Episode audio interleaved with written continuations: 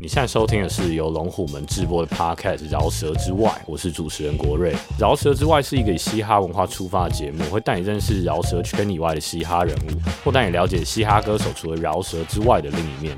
嗨，大家好，我是国瑞，好久不见。我们重新启动了《饶舌之外》这个企划，主要是因为在过往录《饶舌之外》的时候，我觉得我从每一个人的每个来宾的故事里都获得了一些启发，觉得我生涯目前的这个阶段。很想要再多跟一些厉害的人聊聊，所以我们就重新再开启了这个饶舌之外的企划，就是假进行 podcast 真交朋友。我希望我可以再多跟这个产业里厉害的人多聊聊，然后也想要把他们的故事也都分享给大家。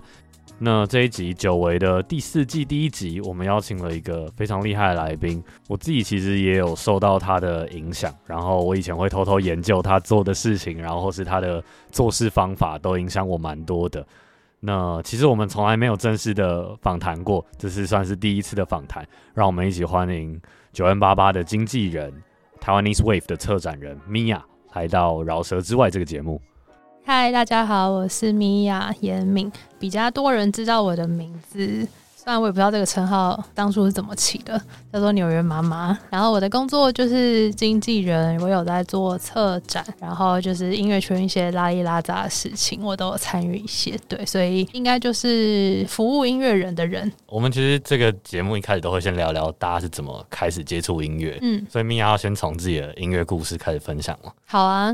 我高中的时候就很喜欢去听表演，所以那时候班上的同学可能比较少人会去 live house 听表演，但我就很常下课跑去河岸啊、德沃啊、公馆、师大那边听演出。呃，可是这跟我家人有一点点关系，就是我的父亲、母亲、我姑姑他们也都在音乐产业工作。是哦，嗯，所以从小就是我很常跟他们一起去听表演，然后也有因为家人的关系，就是有去录音室看过啊什么，所以我就一直有这听音乐习惯。然后高中毕业之后又去纽约念书，念书的时候要开始找实习工作。然后因为我是念大传，然后那时候班上的同学很多人大部分都还是去学拍电影，或去去电视台或是广播电台当 DJ。我那时候就选择去 Live House 实习，所以有点像是嗯，就是我觉得我一路上来都是一直做一些就是没有人做过，想说要不然去试试看的工作。那时候比较像是因为我觉得亚洲的家庭通常送小孩出国，你其实有一定大部分的同学那时候去念都是念商啊，然后我们学校是药剂很有名，但我就是对影视媒体这一块很有兴趣，所以那时候我选的时候是先选这个。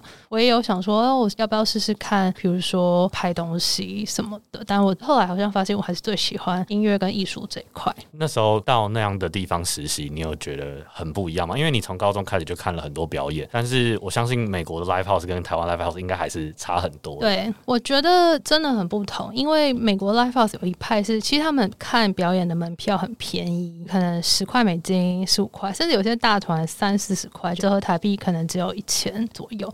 因为他们其实主要场馆是赚酒水钱，对。所以我第一个学期在 Live House 实习的时候，我觉得我学到最多的反而是经营一个场地，反而并不是 artist 的演出，而是了解到经营一个场地，还有怎么样去从酒水里面得到利润这件事情。就一天我要卖多少杯酒，我才能够呃维持这个。场馆的营运，跟学了很多不同酒的品相，对，然后就是从那边之后才开始去了解说，可以排团有什么技巧，比如说礼拜几要邀请什么样子的团来，会吸引比较多的人，就这些都有关联的。哎，但是那时候在选 Live House 这个地方实习的时候，没有想过去唱片公司吗？或是大的音乐公司？嗯，老实说有啊，那还是会有兴趣。但是我自己最喜欢还是现场演出。为什么？就是我会很希望可以在这个环境里面工作，就是 Live 跟演唱会。对，所以在那时候选的时候，我反而会最想要知道演唱会到底是怎么组成的。后来才慢慢变成有机会开始帮一些我很常在纽约听表演认识的团，帮他们在我工作 Live House 拍表演之后，才开始帮台。团开排表演，因为我觉得演唱会东西很直接，你的反应很直接。之前我工作的时候也有遇到那种，就是台下反应超冷清的 artist，就是也很尴尬，对吧？也有那种 artist 可能一开始大家不知道他们是谁，可是音乐一下来，观众被感染到，就是很大声的一起合唱，这种也都有。哎那我们聊聊纽约这座城市好了。你在纽约应该也是待好几年，你觉得这座城市有带给你什么样的影响吗？或是可能它的文化或是音乐艺术是不是都影响了你很多做事的方法，或是想法？从二零零八到真的要回来是二零二零十二十三年，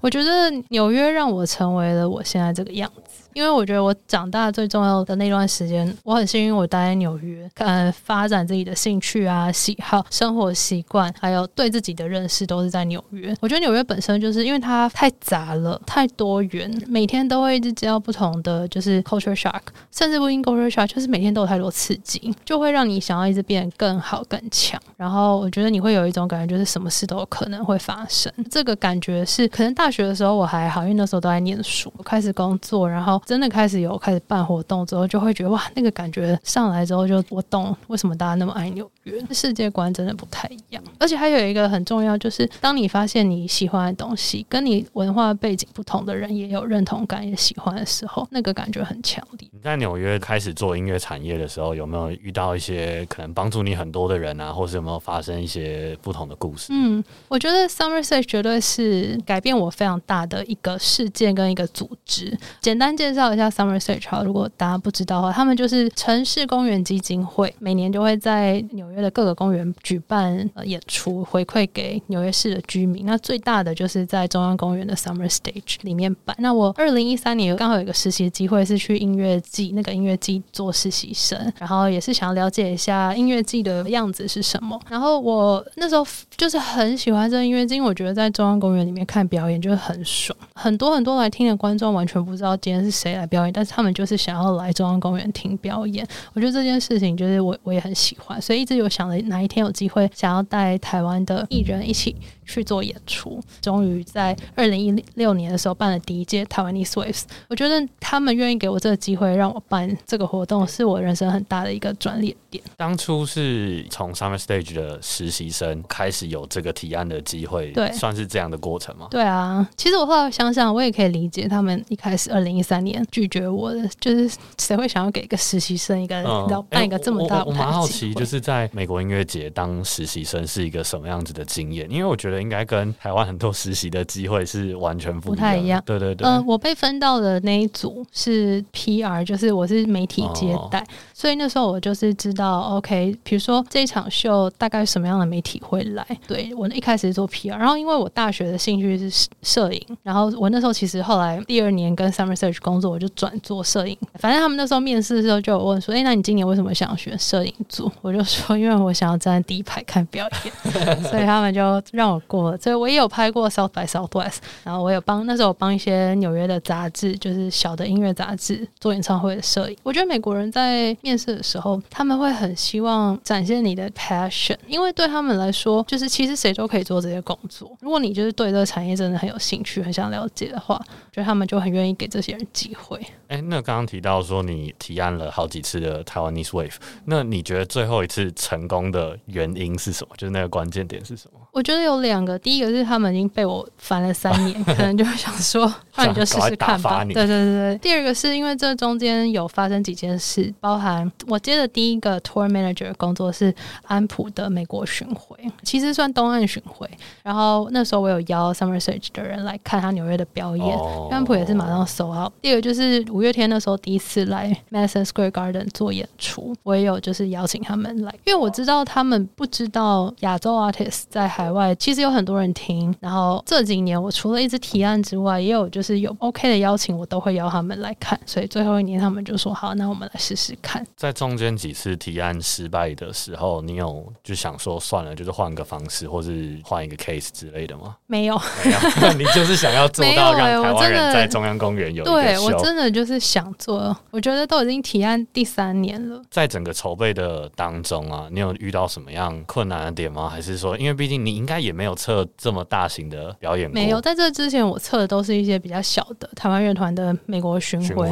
其实说美国，也就是东岸或是纽约的巡回。那时候完全对经费这件事情，就是数字，我没有一个底，就是我不知道大概花多少钱，我只能凭空想象。所以我一开始的预算跟我实际的花费差差了快两百万哇！因为我完全没有想到哦，还要办工作签证，然后我也完全没有想到哦，其实大家来也要有餐费，很多细节的东西都是要碰到之后才知道。但是最后那个很有成就感吧？很有成就感，因为我们第一年就是那一届参与人数最多场次。然后连续四年，其实人数都非常多。最近一届是二零一九疫情之前那一届，也是就是大概来，因为 Summer 总共可以容纳五千人，我们应该来了将近四千五百个人。我想问一个问题：是 Summer Stage 办完之后，应该会想说明年要更好，或者再更大，是不是？其实压力也蛮大的。我每年办完都说我不想做，但但是就这样办是一定会希望它更好，也会希望就是大家都千里迢迢的来，我有没有什么可以额外做的？比如说第二届我就有带灭火器，先跑一个美国巡回，最后一站到纽约。然后第三届就是可能从主题上，比如说我有一届全部都找女生的 artist，然后有一届就是完全没有想过的组合，比如说蛋堡当体操跟圣翔老师。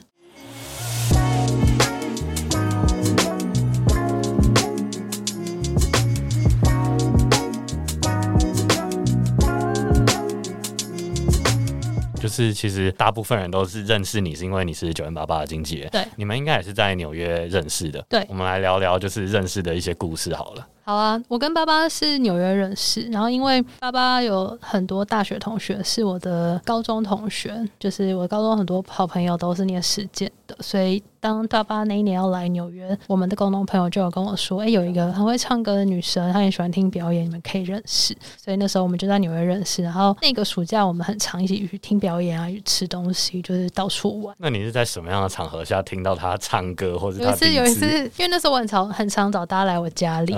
然后我们就是逼他唱歌，然后他就唱了《梦醒时分》，然后觉得天啊，太好听了吧！然后听后来我听他唱英文歌，也觉得哦，真的唱的很好。也知道他一直都有在创作，其实是爸爸来做了服装实习，他在回台湾之后才决定。要再来纽约念音乐，他后来是来念就是 jazz vocal，我就知道他就是很认真的想要做音乐跟玩音乐。但我那时候我的工作还是比较偏 tour manager，对，都是跟巡回有关，或者还是在 live house，没有做 manager 或什么。但我就在想哦，如果其实有机会有一个比较了解可能美国市场或是纽约当地的人，比较能够协助他们这样的角色，可能会比较适合。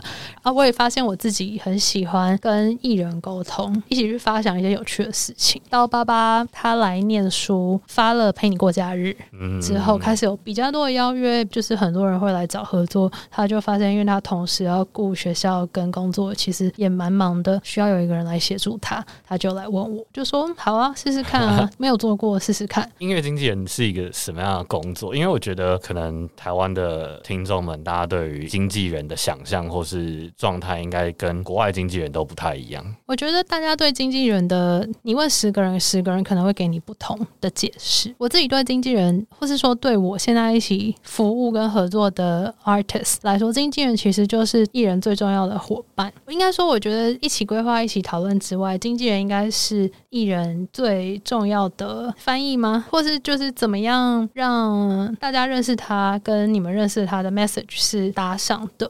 我觉得现在越来越多人都是以这种合作的方式在做，就没有一种是谁以上对下，就是那个关系其实是蛮对等的，就是你们是 equally 重要。当然是我们是服务艺人，可是在决定事情上面，什么就是会为整个 branding 来想，你们都是一样重要的。我觉得这是我现在对经纪人的想法，但我觉得还是要看艺人。人需求是有一些艺人，他就是需只是需要一个人做管理；有一些艺人，他是很需要跟经纪人一起讨论，一起找这样子的 partner。就我觉得没有一定，所以我才说，你问十个人，十个人对经纪人想法不一样，因为大家需要的组合不太一样。哎，那聊聊你刚开始当经纪人的时候，好，就可能刚开始跟爸爸合作的时候，有没有可能不熟，或是比较新，被一些大公司凶过啊那种经验？呃，我觉得我跟爸爸出道的方式比较不同，我们就是。一起在纽约找到彼此，然后算是回来台湾，比较不是跟我身边大家都是从台湾一起就是做起来，我们两边像是转学生回来，所以我相信一开始有非常多人，也有很多公司看不懂我们在做什么，有也有蛮多人聊过啊，就是想知道我们的规划，也会问说，其实仔细回想，爸爸发陪你过假日到真的发了他的专辑，其实中间隔了应该有个两三年。我们暑假有回来台湾的唱片公司来聊的时候，就会说，那赶快要乘胜追击，现在就要发片，赶快发完之后就是比如说拍剧啊、拍戏啊什么。我觉得就是对某一些人来说，其实也是很好的机会。但是像以爸爸想做的事情，跟他对他自己的了解，以我想要合作的方式，我们其实没有觉得马上出这件事情是好的。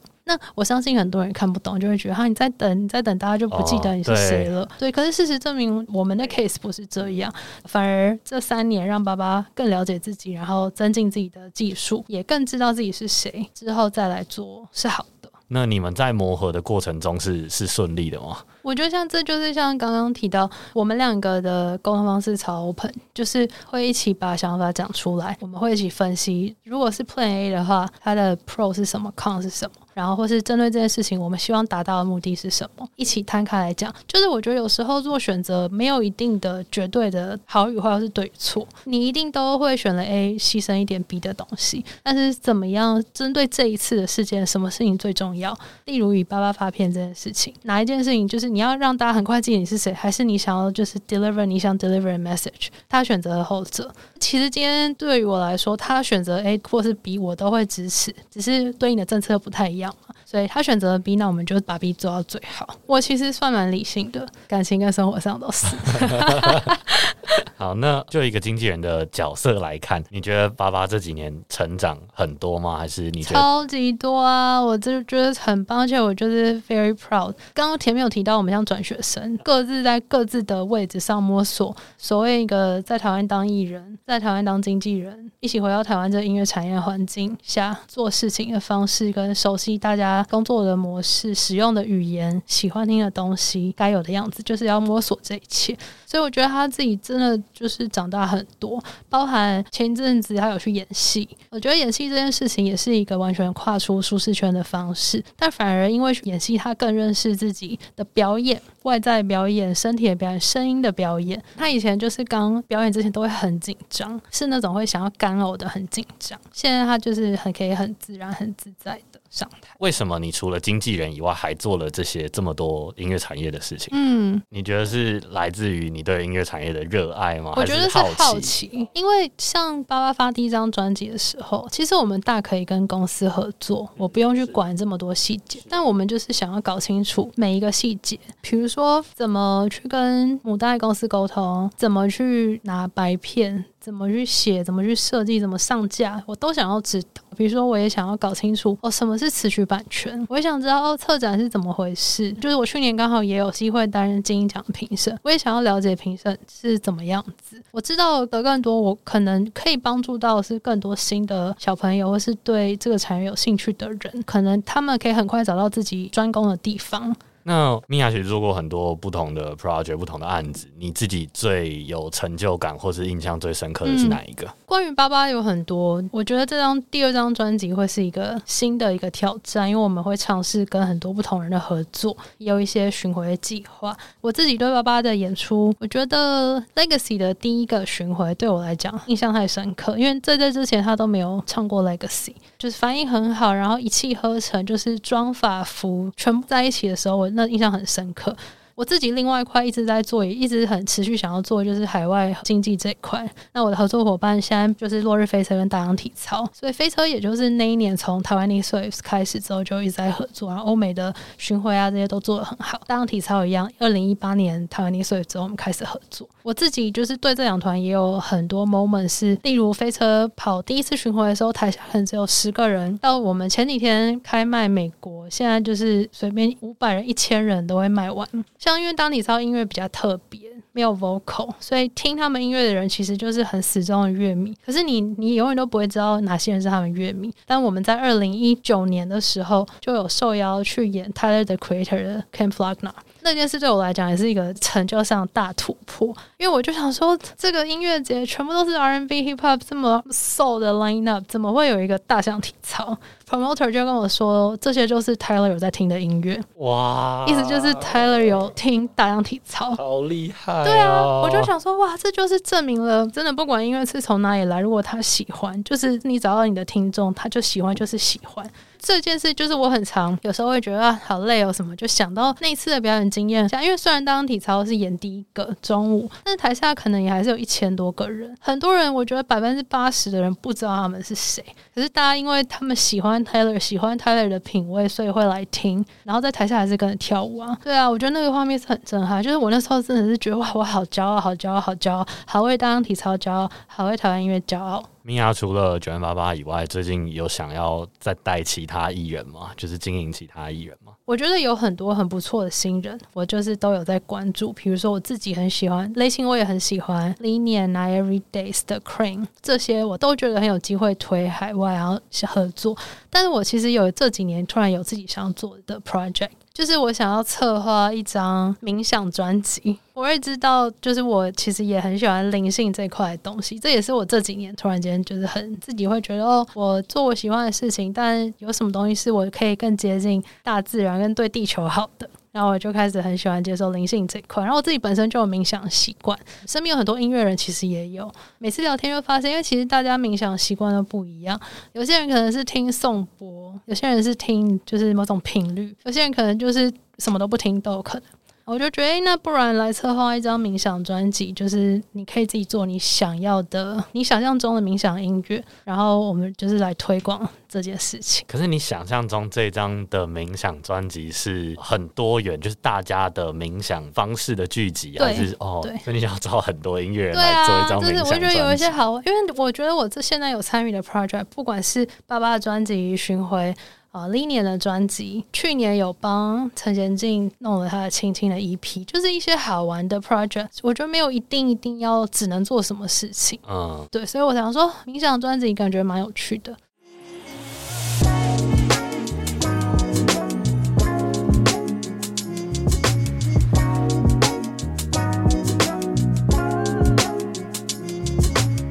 好，那再就是你很喜欢的这个音乐产业工作，你会不会有一些矛盾的情绪？因为这是你很喜欢的，所以会不会在做起来其实会有一定的压力？我觉得会的原因，前面刚刚有稍微提到，因为我觉得可能这五年吧，越来越多 artist 是自己出来做，自己去摸索。我觉得一开始一定很多人看不懂。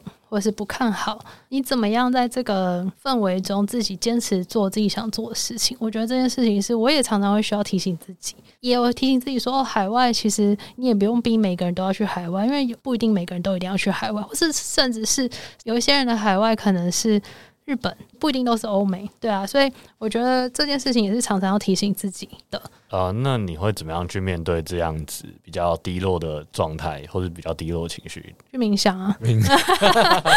那疫情这两年来说有什么影响吗？影响很大啊！首先，我就是算搬回台湾了嘛。我以前会觉得我会在纽约住一辈子。另外一个就是像我服务的，比如说像飞车当体操的，之前都是很长，每一年都会去国外巡回。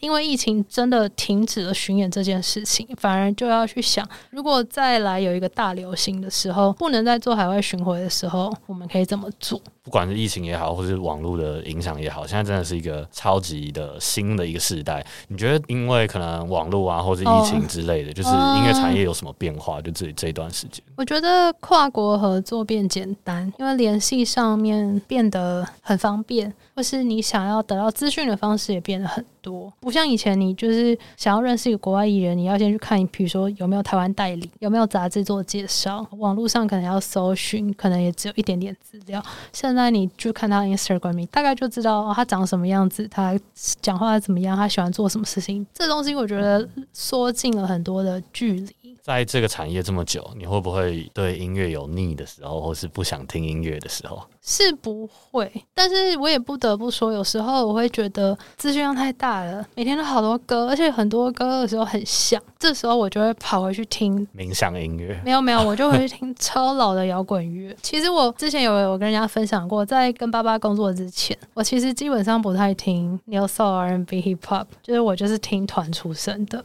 我喜欢听 Rock。所以有时候觉得哦烦哦烦哦的时候，我就跑回去听，比如说 The Strokes 啊，The Beatles 啊，Beatles 就是 always 就是 go to，就会觉得很 zen，就是回去在听摇滚乐的时候就会比较放松，找回初心的感觉。我觉得米娅有有一个很特别的点是把身边的人都连接在一起，然后大家好像一个 family 的感觉，好像这段时间谁有发作品，大家就一起推他，然后换谁就大家在一起集合去去做这件事情。我觉得这件事情是很厉害，而且是我一直也想要去做到的事情。我觉得你刚提到这件事，是我回来台湾之后我才发现，就是我觉得，如果要问我说你的天命是什么，我现在想到一个回答，我就会说我的工作是 connector。就是我是把大家连起来那个人，我有时候会想说，什么样的人组合在一起可以把事情加速？所以这几年就很多的 project，其实这个方式，策展跟做活动其实也是这样，就是把对的人放到对的位置，就会事情就会动得很快。我很 enjoy 这个过程，也很希望大家发现哦，你的强项在这个地方被使用到。然后我觉得好东西就是大家一起推啊，不藏私，很厉害。好，那呃，刚刚其实都没有聊到关于龙虎门的事情。对于龙虎门这样的一个嘻哈媒体，米娅对我们有什么建议或想法吗？我觉得超重要，因为我觉得龙虎门对我来说很像一个很容易入手百科全书。就我想要知道关于就是嘻哈或是相关资讯的时候。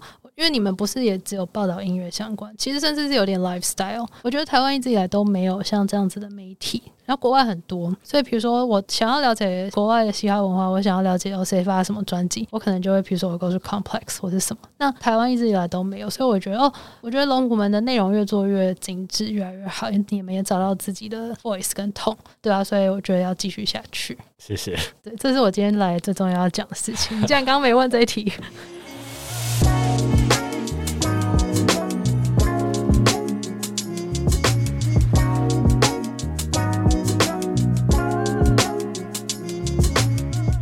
上你收听到的就是这一节饶舌之外，感谢米娅来做这一次的嘉宾。